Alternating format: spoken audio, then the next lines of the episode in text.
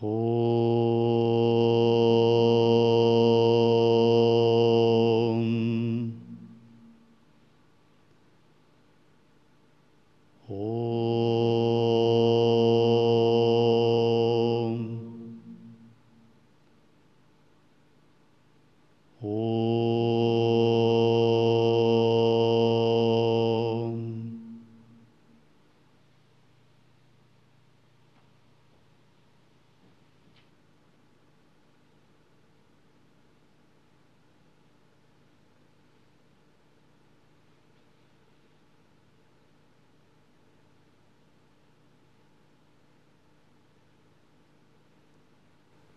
Трипура Рахасия.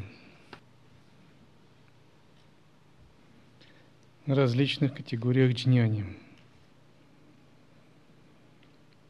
Сначала Дататрея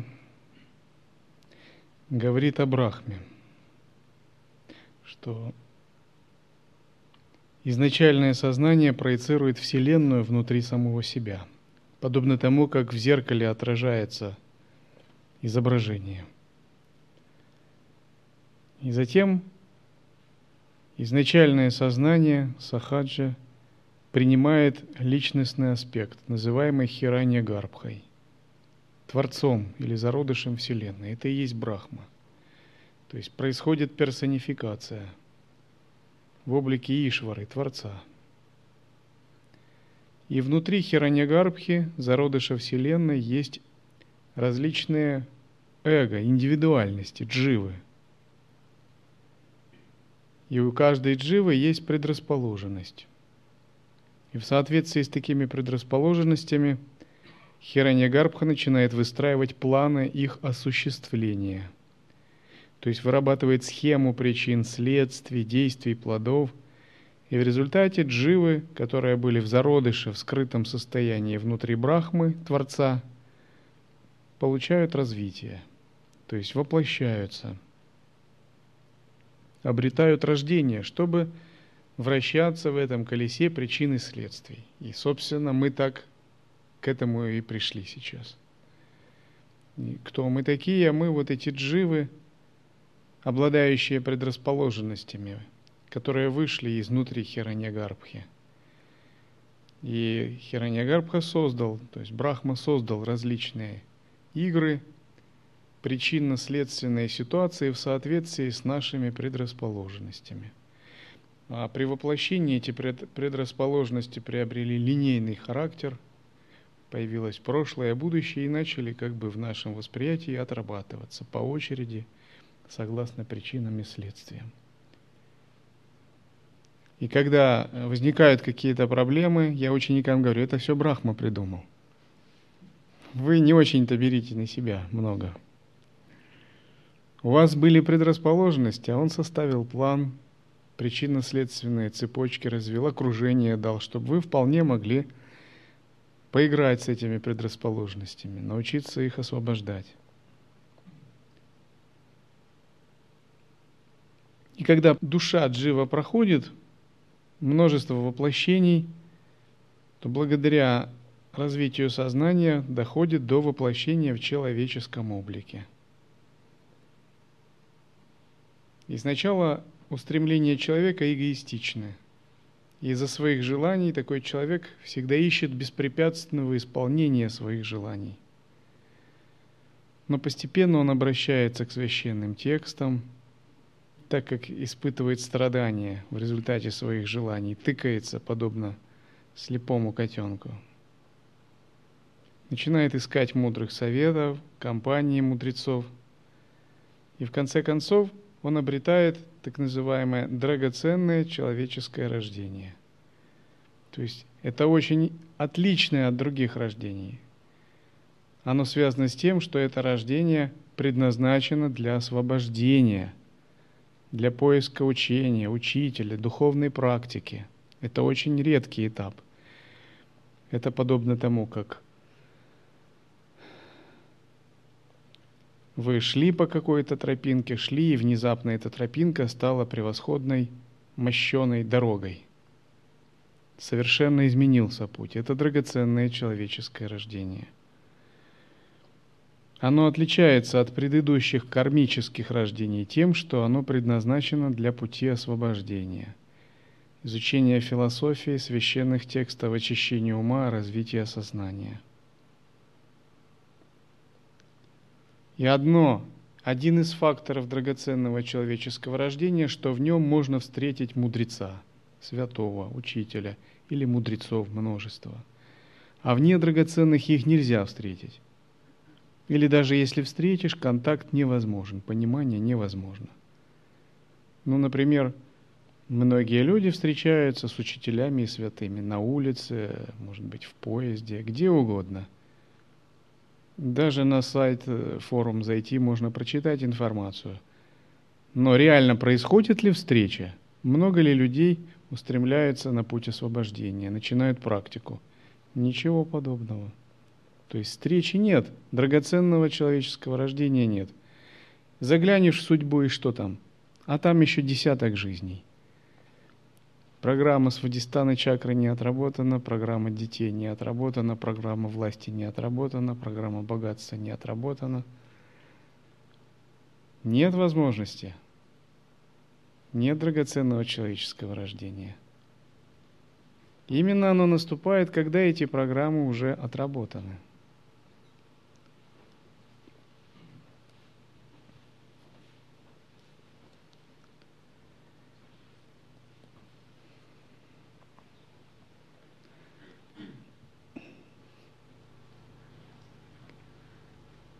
То есть Брахма создал еще вам разные лилы, и вы их должны отработать. Но их отработать можно в мирском варианте, в кармическом, с последствиями, омрачениями, созданием семян для будущих рождений, с нарушением сам-йоги, когда нет сам-йоги. Можно отработать в игровом, в самоосвобожденном, через созерцание, медитативный опыт на тонком уровне – когда есть сам йога и самскары, они всплывают изнутри, и Арнану Бандхана рвется, то есть кармическая связь с этой ситуацией. Одна, другая, третья. Бывает, медитируешь, и всплывает самскара из каналов, там, из глубин Муладхары, раз, доносится до мозга, и картина возникает, пхава, окраска, и импульс васана, желание действовать. Вот если бдителен, сознание не втягивается, происходит вспышка – все растворяется в пустоте божественной гордости, как будто и не было. А если не бдителен, ум цепляется за это видение, желает его развивать. Развиваясь, мысли наслаиваются друг на друга, создают позыв к действию. То есть они убеждают вас, что это надо совершить. А затем совершается действие, это и есть карма. Процесс освобождения происходит, если в процессе медитации при разворачивании самскар – есть сам йога. То есть у вас есть достаточный внутренний статус осознанности, и при разворачивании самскар вы можете как бы зацепливать их крюком самоосознавания, вводить в пустотное состояние и растворять. Тогда все задания Брахмы переживаются на тонком уровне и исчезают, не воплощаются больше. Нет нужды их материализовывать. И внутри нас очень много таких самскар, но наша задача их все растворить в состоянии осознанности, включая самое глубинное, которое распознать даже очень тонко. Вот бывает, человек стремится к освобождению, думает, я иду к освобождению, к недвойственному брахману, а у него карма стать индрой есть, неотработанная. От мира он может отрешиться, от адов, голодных духов, от людей – а вот боги страсти приходят и все. И он как бы, вот это да, думает. Сознание резонирует, получается тело в Индралоке. И он царит в Индралоке 150 тысяч лет. Новый план Брахмы. Если он не знаком с учением, должным уровнем нет устремления к освобождению от решения, эта карма разворачивается – если он преодолел в себе тенденцию э, стать Индрой, есть другая тенденция э, – стать божеством в райских измерениях. Это очень высокое состояние. Некоторые даже называют это освобождение, но это еще не является тоже истинным освобождением. он там может переродиться, в мире богов формы. И вот так, изживая и освобождая в себе тенденции, человек идет к освобождению. Делая остановки в кармических узлах там, где его кармы резонируют, и где он еще не прошел, не научился освобождаться от этих тенденций. Когда же он освободится от всех тенденций, он сливается с брахманом и полностью осознает свою боготождественность, реализацию.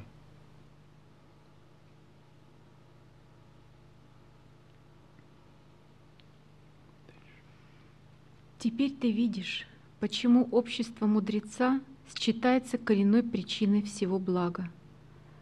Это случается частично благодаря накопленным заслугам человека, а частично благодаря его бескорыстной преданности Богу. Но всегда как будто случайно, подобно плоду, который внезапно упал из пустоты. Поскольку цель жизни зависит от столь многих причин, то существует множество способов ее достижения, как в отношении ума, так и в отношении предрасположенности человека. Состояние джняни также отличается согласно тому, большими или меньшими были его усилия. Пропорционально небольшое усилие достаточно для стирания небольших васан. Тот, чей ум был очищен благими делами в непрерывном ряде прошлых воплощений – достигает наивысших результатов, прикладывая пропорционально совсем небольшое усилие, которое ему остается совершить, как с Джанакой. Джанака достиг просветления, увидев небесных существ в воздухе.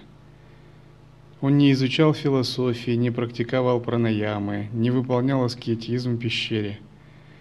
Даже учителя как такового внешнего у него не было – Увидев божественных ангельских существ, получив от них наставление, он вошел в самадхи. С тех пор из него не выходил. Это произошло благодаря тому, что его ум уже был достаточно очищен прошлыми жизнями. Те же, чей ум в прошлых жизнях не очищен или очищен совсем чуть-чуть, имеют множество трудностей на духовном пути, сомнений – им трудно прилагать духовные усилия, а как только они начинают прилагать усилия, они сталкиваются с невероятными препятствиями. Иногда кажется, что препятствия просто не отпускают их, а преследуют на каждом шагу. Духи-кредиторы из прошлых жизней за что-то обиженные, они помнят, могут тысячи лет обиды. Духи живут, могут 10 тысяч лет жить и помнить. Вы не помните, они помнят, что вы сделали с ним в прошлой жизни. Божества сансары, которые могут ревностно относиться к вам, тоже, они помнят, кем вы были в прошлой жизни, несмотря на то, что стали человеком. И сансарные божества могут быть не заинтересованы, чтобы вы освобождались. Духи рода, и когда вы начинаете практиковать, все эти кармы открываются. Если ваш ум не очищен и заслуг прошлой жизни мало было, противостоять им нелегко. Поэтому в этой жизни надо извлекать уроки и, насколько возможно, накапливать заслуги. То есть есть возможность накопить заслугу, ее надо сразу же накапливать, зная, что все возвращается. Есть возможность совершить подношение Дхарме, надо не упускать эту возможность. Есть возможность служить святому, не упускать ее. Есть возможность служить монаху, не упускать. Есть возможность почитать божество, не упускать. Строить храмы, печатать сутры, усиливать сатву. Все, что связано с сатвой. Это потом будет вам же возвращаться. Например,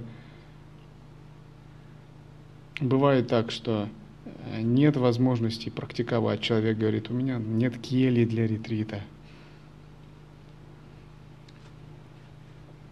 Это означает, что в прошлой жизни не были созданы причины. Или нет возможности вести садхану в ретрите, ум беспокойный. или каналы не очищены. Надо создавать причину, тогда появится следствие. Если вы видите, что-то не появляется, подумайте, что надо чуть-чуть вернуться назад и создать достаточно причин. Следствие тогда проявится.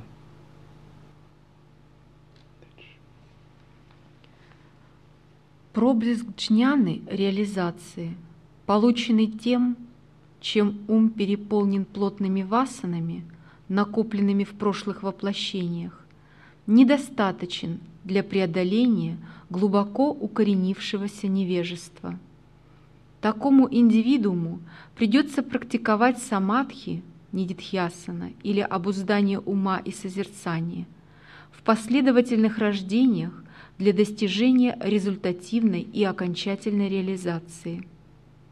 Поэтому мудрецов можно разделить на различные категории. Иногда кто-то испытывает проблеск, то есть стадию зачатия, и она сама у него разворачивается. Он почти ничего не делает, она нарастает и нарастает. Так было в случае со мной. Иногда кто-то испытывает проблеск, но теряет, и ему не удается его наверстать. Или с большими трудами он снова возвращается к проблеску и занимается вынашиванием или он занимается вынашиванием тех проблесков, которые у него были в прошлых воплощениях. Допустим, он реализовал стадию зачатия и стадию вынашивания в этой жизни, но желаний много, карм много, препятствий много. Его вынашивание переходит и длится семь жизней. Поэтому говорят, средние тантры семь жизней можно достичь.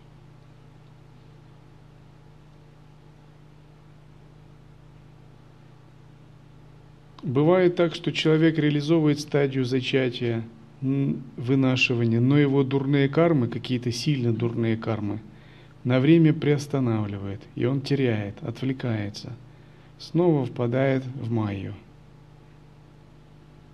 Занимается какими-то делами с тем, чтобы эти кармы выработать, и уже не помнит, что он делает.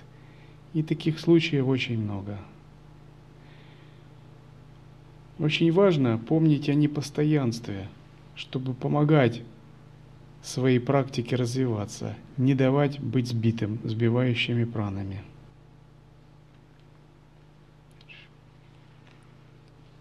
О потомок рода Пхригу!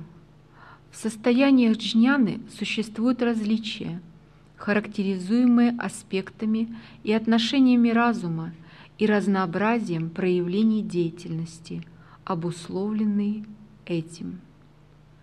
Такие развлечения весьма очевидны в Брахме, Творце, Вишну, Хранителе и Шиве, Разрушителе, которые являются джняни, мудрецами по самой своей природе. Это не означает, что джняна реализация допускает разнообразие. Эти отношения зависят от их васан – предрасположенностей и окружения. Они – владыки Вселенной и всезнающие, их джняна чиста и не загрязнена тем, что они делают. Цвет лица джняни может быть светлым или темным, но ни его джняна, ни качество его ума от этого никак не зависит.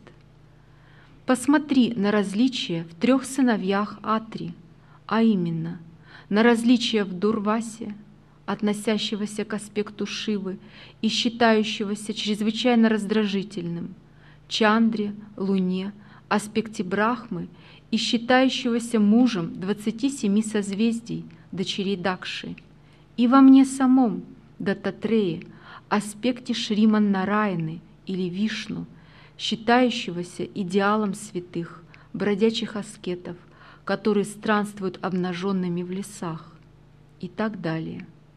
Васиштха – один из величайших риши, известный как семейный наставник царей Солнечной династии, всегда соблюдает строжайшую приверженность исполнению долга и обрядов, предписанных священными писаниями. В то время как Санака, Санандана, Санат Суджата и Самнат Кумара – четыре сына, рожденные волей Брахмы и получившие наставление у Нарады. Пример отшельников, абсолютно безразличных к любой деятельности, включая религиозные обряды. Нарада – идеал Бхакти, преданности Богу. Бхаргава, Сукра – известный наставник асуров, которые постоянно воюют с богами, поддерживает врагов богов, то время как равно великий мудрец Брихаспати, Юпитер, наставник богов, поддерживает богов в борьбе с их врагами. Вьяса постоянно занят составлением вет и распространением их истины в форме Махабхараты, Пуран и Упапуран. Джанака известен как аскетичный царь.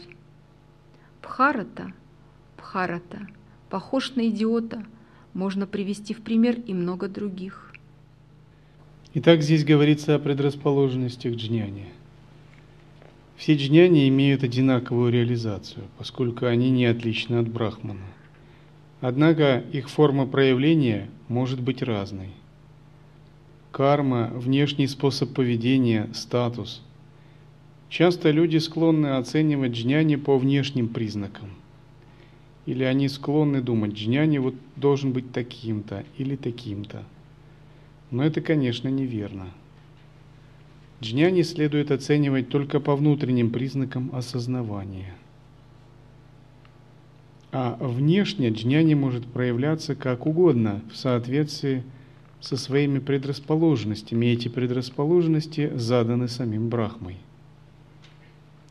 Но обусловленные умы людей часто очень не способны это понять.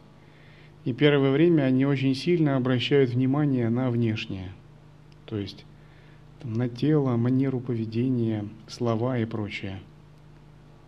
Это неправильно. Следует обращать внимание именно на осознавание. А как на него можно обратить внимание? Занимаясь созерцанием.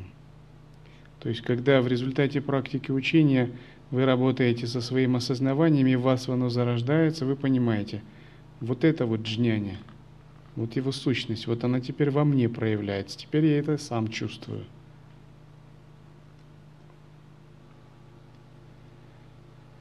Потому что если обращать внимание, вы будете всегда сбиты с толку не понимая трансцендентную природу джняни, не улавливая мотивацию, причины, следствия, всегда будете сбиты с толку сто процентов. Например, может задать вопрос, вот Джанака был царем, а зачем он был царем, если он был джняни? Да?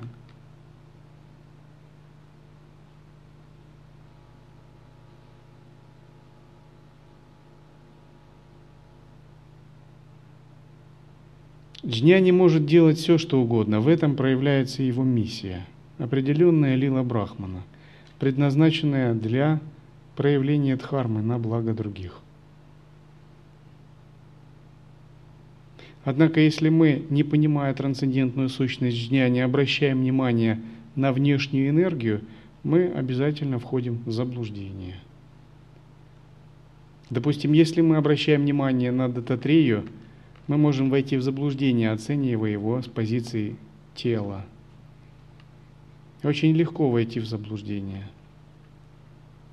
Можно подумать, ну действительно Дататрея любитель попить вина, поразвлекаться с женщинами и так далее, попридуриваться как-то, изобразить из себя бомжа, там как-то повести себя. Но мы не понимаем трансцендентную сущность Дататреи. Это величайшая лила – который освобождает живых существ, даршан. Это означает, что по внешнему поведению мы никак не можем понять трансцендентную сущность Дататрии. И чем более реализован джняни, тем более он непостижим. Потому что реализация происходит не в обыденном мире явлений, а в духовном, магическом мире, в другом измерении – и Джняни своим сознанием перешел туда. То есть он находится уже в другом видении, в принципиально другом. а его тело действует в этом, в проявленном измерении. Вот такой парадокс.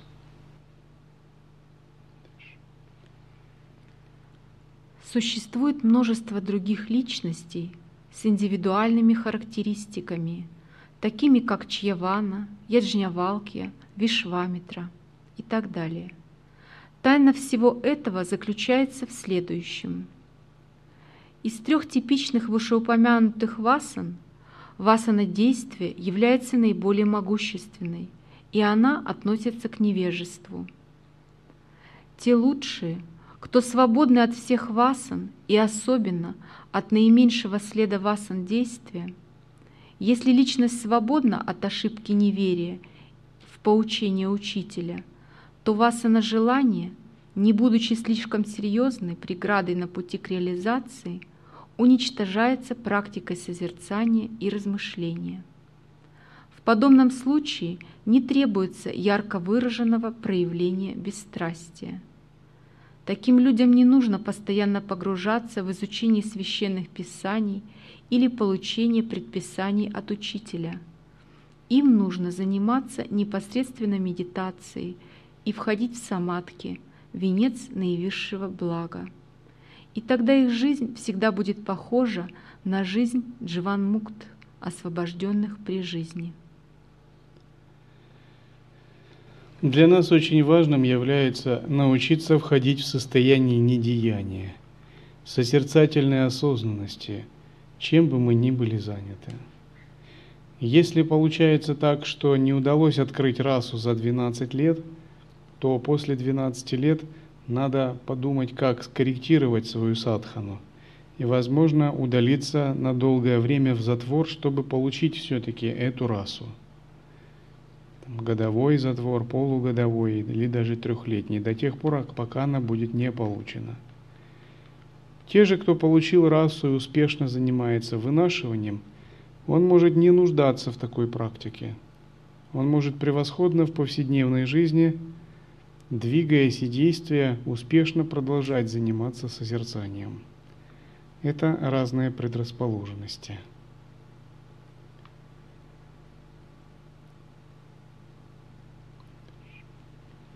Мудрецы, обладающие тонким и ясным разумом, не считали разумным на этом этапе уничтожать свои желания.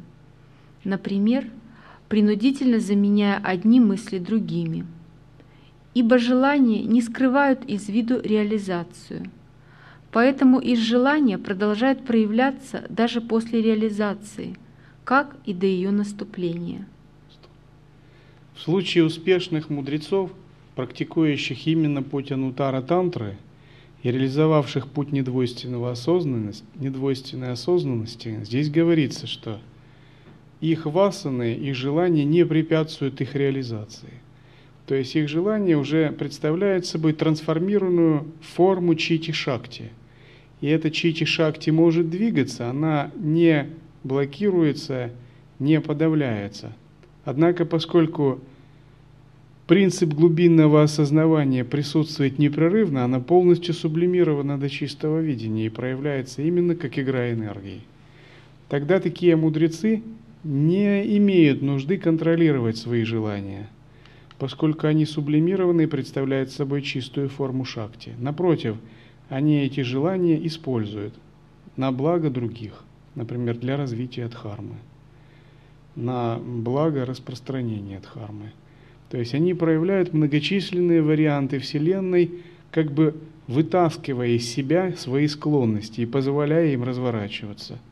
Но поскольку их эго уже отсутствует, и никакой зависимости от желания нет, и есть глубинное осознавание, то это не желание, а просто энергии, которые служат другим живым существам. Это именно такой очень глубокий подход принципа Сахаджаяна Анутара Тантры. И мы к нему приходим не сразу, поскольку сначала надо реализовать самадхи, сахаджа самадхи, недеяние, глубинное созерцание. То есть та дхарма, о которой здесь говорится, это очень высокая дхарма. Ну, какой пример? Например, кто-то склонен поговорить, как я, о дхарме. И если кто-то э, имеет такую склонность. Но вообще я не склонен поговорить, я вообще склонен к Мауне.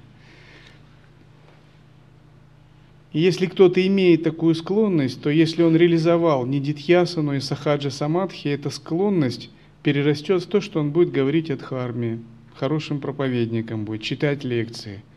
Он будет словесными объяснениями давать настоящие передачи. И вся его склонность, все его желание к общению выльется к тому, что у него будет много учеников, много общения, но это все будет на благо. И он не будет от этого испытывать препятствия, отождествления или трудности. Ему нет нужды тогда постоянно соблюдать мауну. Или э, кто-то склонен заниматься постоянно строительством, покупать земли, как-то заниматься такими вещами. Если он будет блокировать эту шахте, просто сидеть, медитировать, эта склонность исчезнет рано или поздно. Если он будет заботиться о своем сахаджи самадхи. А если он поддерживает присутствие, его сам йога не разрушается, он может эту склонность вытаскивать наружу. Тогда он сможет строить храмы, создавать ретритные центры, помогать живым существам в просветлении. И вот эта лила, свободная энергия, она никак не будет сбивать его естественное состояние. Именно так действовали святые цари, такие как Джанака, различные мудрецы или проповедники – Например, спрашивают, если Шанкара говорил, что все иллюзорно, все недвойственность, почему же он прошел по всей Индии, основал 10 монашеских орденов, основал столько храмов для поклонения? Ради чего он все это делал? Ведь все недвойственно, он же сам вроде бы себе противоречит. Никакого противоречия нет. Шанкара был реализован, и он имел в глубине реализацию. Но его склонность путешествовать, что-то создавать и огромные шахти – этой реализации не вредили. И он использовал эту склонность, которая была заложена еще в самом Хиране Гарбхе на благо других живых существ. И он распространил Адвайту на территории Индии благодаря этой склонности. И при этом его сахаджи самадхи не исчезла, не ухудшилась, не уменьшилась. И не было никакого противоречия. То есть бывают люди совершенно умственно понимают джняну, адвайту, и у них какие-то логические несостыковки возникают, противоречия с воззрением и поведением. Но на самом деле никакой несостыковки нет, если вы по-настоящему реализовали принцип присутствия.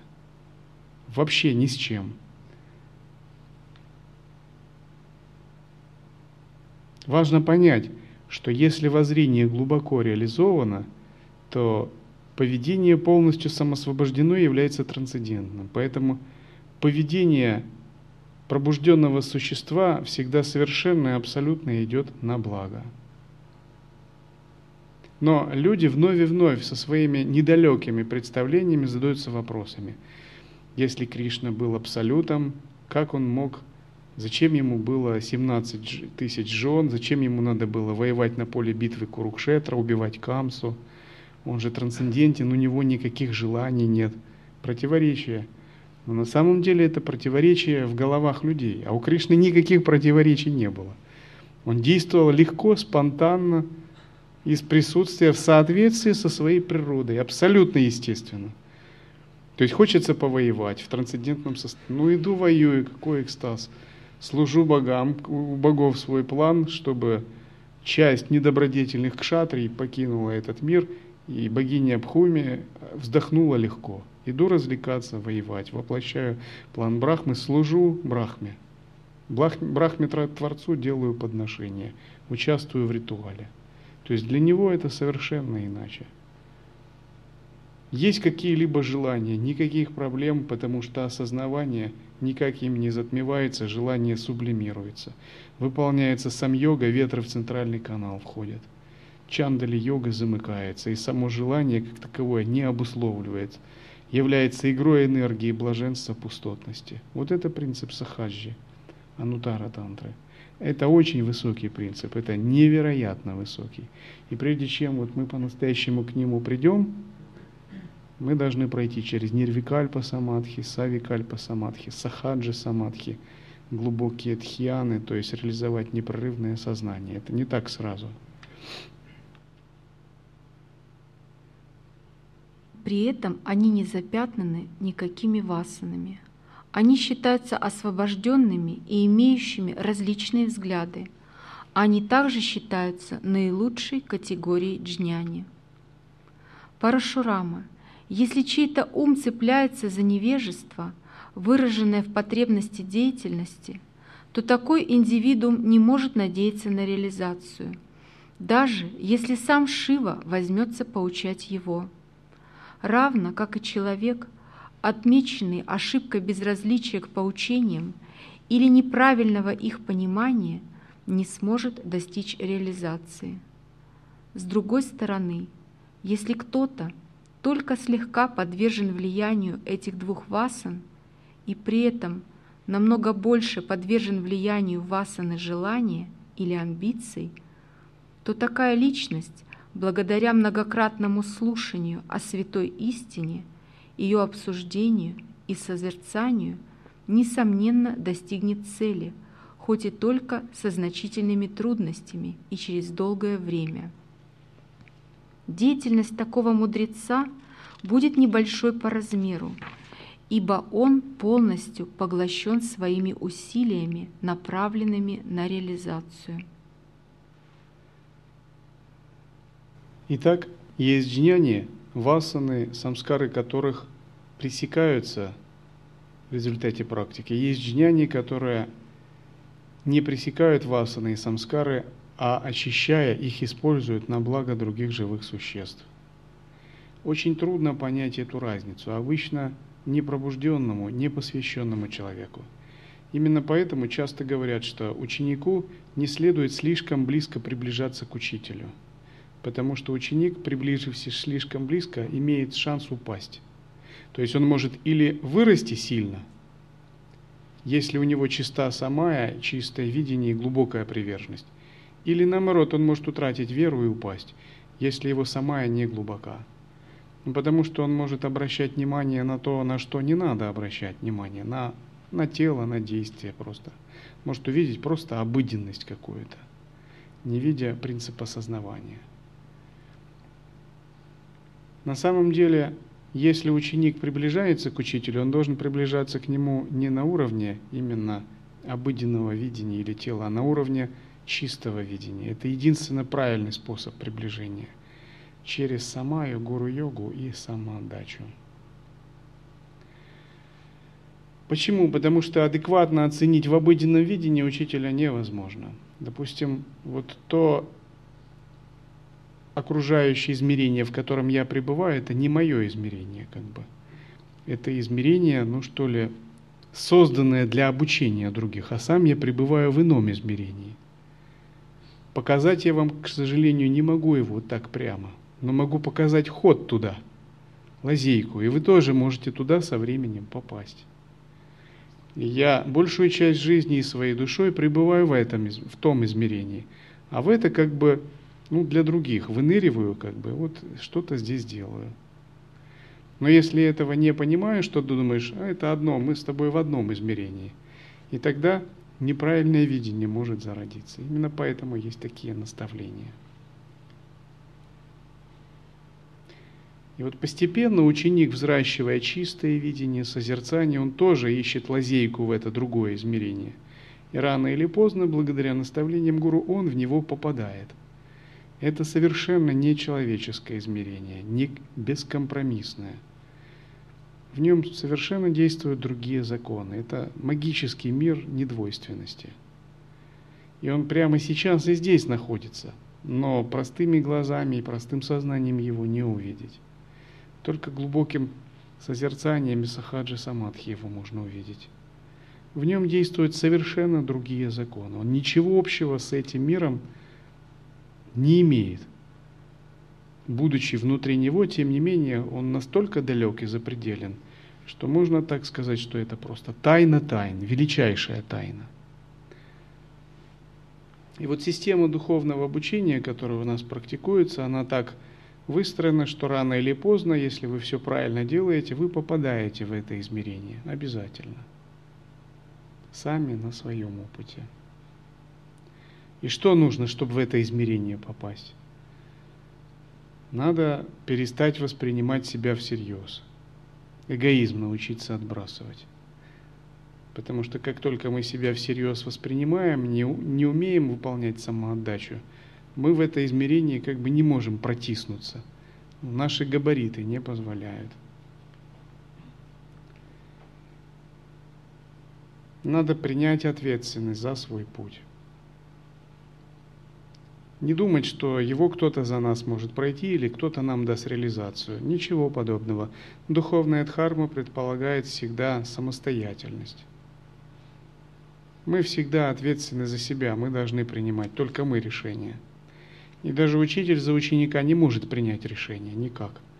Ну почему? Ну, если он примет решение, все равно это не его решение будет, а ученик, а учителя. А нужно, чтобы ученик учился принимать самостоятельные решения. Нужна вера. Вера в свою дхарму и в свой выбор. Очень глубокая. И нужно стать невидимым для этого мира. Перестать перед ним отчитываться, стать от него свободным, чтобы он не контролировал тебя. Монахи это делают через принятие обетов. Миряне это должны сами думать, как им это научиться. Тем не менее, нужно этому научиться. Нужно научиться контролировать свое окружение – то есть, если йог не контролирует свое окружение, он не может садхану вести адекватно. Допустим, если он ведет садхану в таком месте, где его садхана контролируется. Но я, например, знал одну ученицу, которая мужа спрашивала разрешение сходить в дхармацентр на Баджи Мандалу. Это невозможно, это не егическое поведение. Если кто-то тебя контролирует, ты не в состоянии сам строить стратегию своей жизни. Монахи это делают через монашескую систему обетов и прочее. Но ученики-миряне должны думать сами об этом. И, наконец, важно помнить о непостоянстве. Четыре осознанности. Люди почему так бессознательны? Почему с таким трудом у них продвигается садхана, они не помнят о непостоянстве. Они думают, что они будут жить вечно, будто они бессмертны. Это самое большое ребячество, такая недальновидность какая есть. Забывчивость. Забывчивость, и вот эта забывчивость лишает маневренности в духовной жизни. А на самом деле мир непостоянен, и прожив определенное количество лет, это тело износится, подобно машине. Машина, если долго ее использовать, она изнашивается. Ее сначала ремонтируют, потом надо много денег, чтобы ее ремонтировать, потом ее часто сдают уже в ремонт, она уже всем надоела. Все думают, надо бы новую уже купить. Так и тело. Тело подобно такой машине. Оно пока молодое, оно гоняет резво. Выглядит тоже как хорошая модель. Потом его надо много ремонтировать, много есть поговорка такая, если вам за 50 и вы проснулись, у вас ничего не болит, значит вы умерли. Это действительно так. Но для йогов можно сделать поправку. Если йог ведет здоровый образ жизни, пранаяму можно сказать и за 70. Но для мирских людей, которые не заботятся о себе, это абсолютно актуально. После 40 у него там болит, здесь болит, там болит, и все, уже жизнь начинает идти в другом направлении. Тело изнашивается, и рано или поздно оно как негодная модель, оно перестает выполнять свои функции, душа из него рано или поздно выходит, когда праны уже не могут удерживать душу внутри тела. И тогда, после решения судьбы на суде у ямы, душа идет или в мир предков, или в мир богов, или в адские измерения, или снова затягивается в утробу матери, перерождаясь. И хоть мы и тысячу раз все это слышали, а вот как бы полного понимания нету, все равно нету. Есть какая-то такая, как пелена, которая не дает постоянно осознавать непостоянство. Итак, если мы выполняем все эти условия, мы можем перейти в это пробужденное измерение –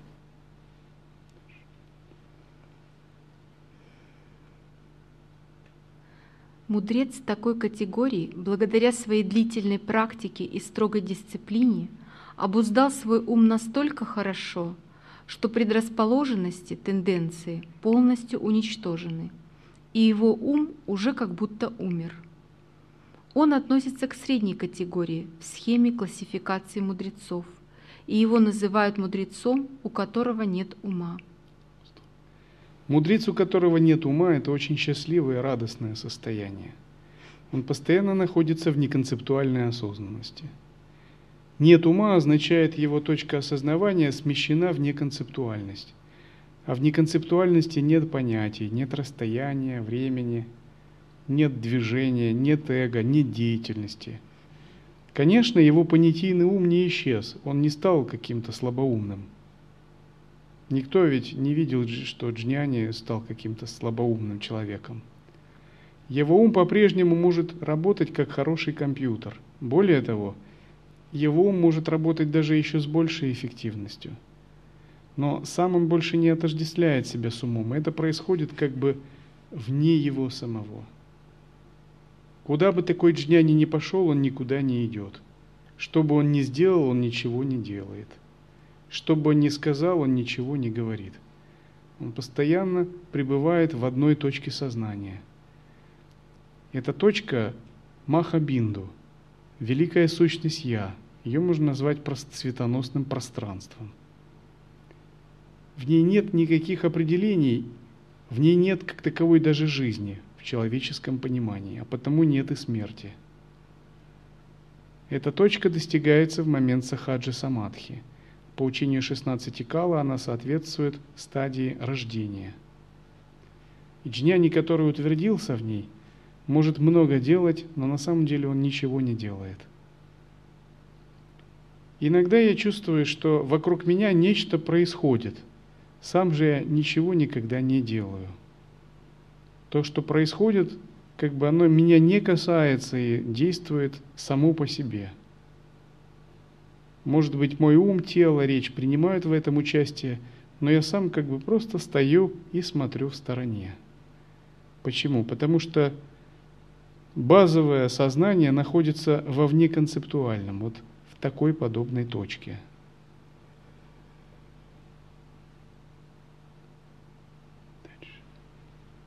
Последняя категория, низшая среди мудрецов, это те, чьи практика и дисциплина недостаточно совершенны, чтобы уничтожить умственные предрасположенности. Их умы все еще активны, и такие мудрецы считаются связанными со своими умами. Они лишь едва являются джняни, и они не дживанмукты, как представители двух других категорий. Они кажутся сопереживающими удовольствие и боль жизни – подобно любому другому человеку, и продолжают поступать так до конца своих жизней. Они будут освобождены после смерти.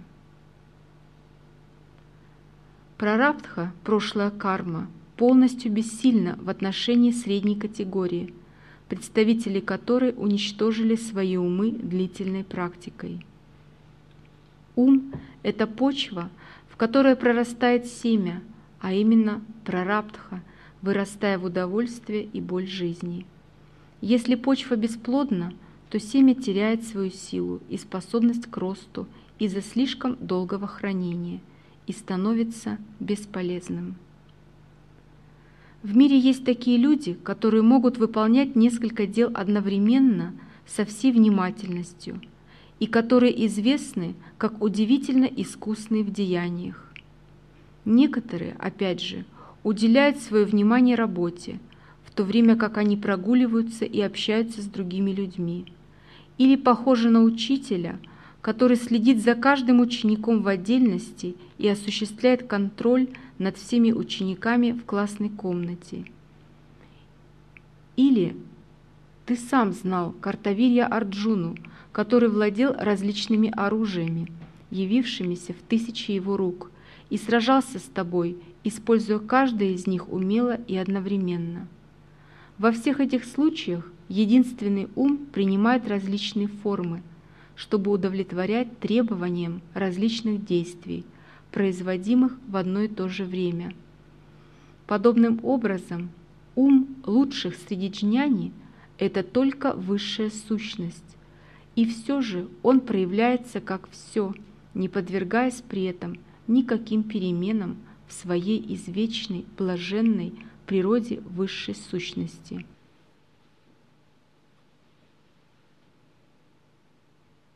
Далее говорится здесь.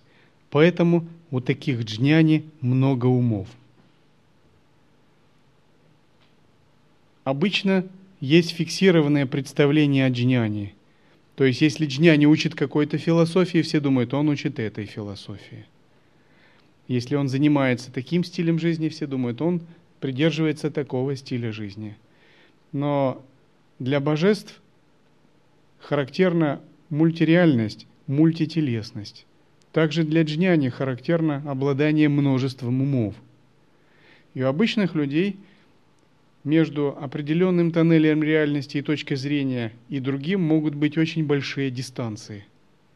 А у джняни таких дистанций нет, потому что у них множество умов. Их сознание может обладать многовариантным характером.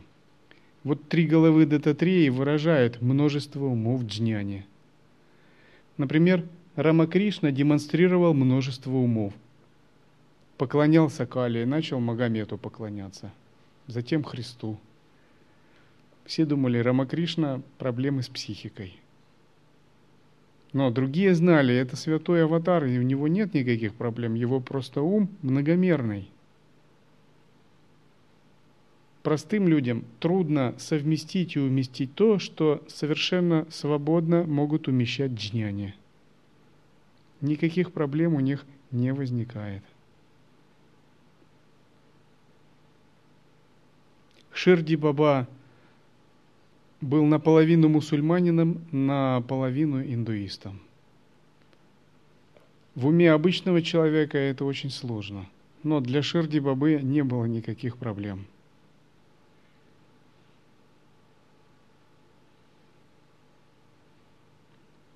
Множество умов у джняни – это подобно множеству иллюзорных тел божества, которое оно может эманировать в зависимости от решаемых задач для каких-то функций. Шанкара пишет о джняне так, что в одном месте он выглядит подобно царю, в другом – подобно нищему, просящему подаянию, в третьем – подобно ученому. То есть его ум может создавать какие угодно обстановку, ситуации, иллюзорные тела. Вот эта многовариантность наиболее трудно понимаема обычными людьми. Для джняни это не составляет никакого труда. У него действительно такой полиморфичный ум – который может принимать любую форму в зависимости от ситуации.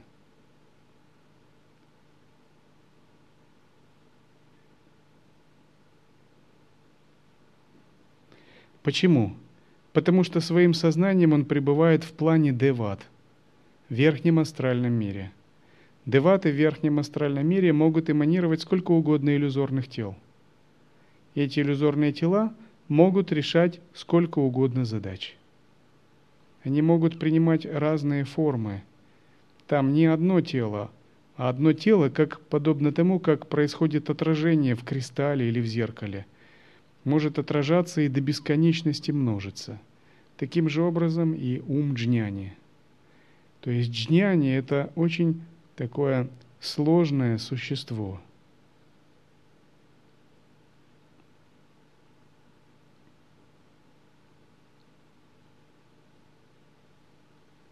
Однако, когда джняни действует в мире людей, вот такую свою сложность он старается не афишировать, чтобы не беспокоить людей, поскольку у людей умы начинают очень сильно возбуждаться, и они начинают это обсуждать с собой своим непонятливым, нечистым видением. И это может привести только к накоплению дурной кармы.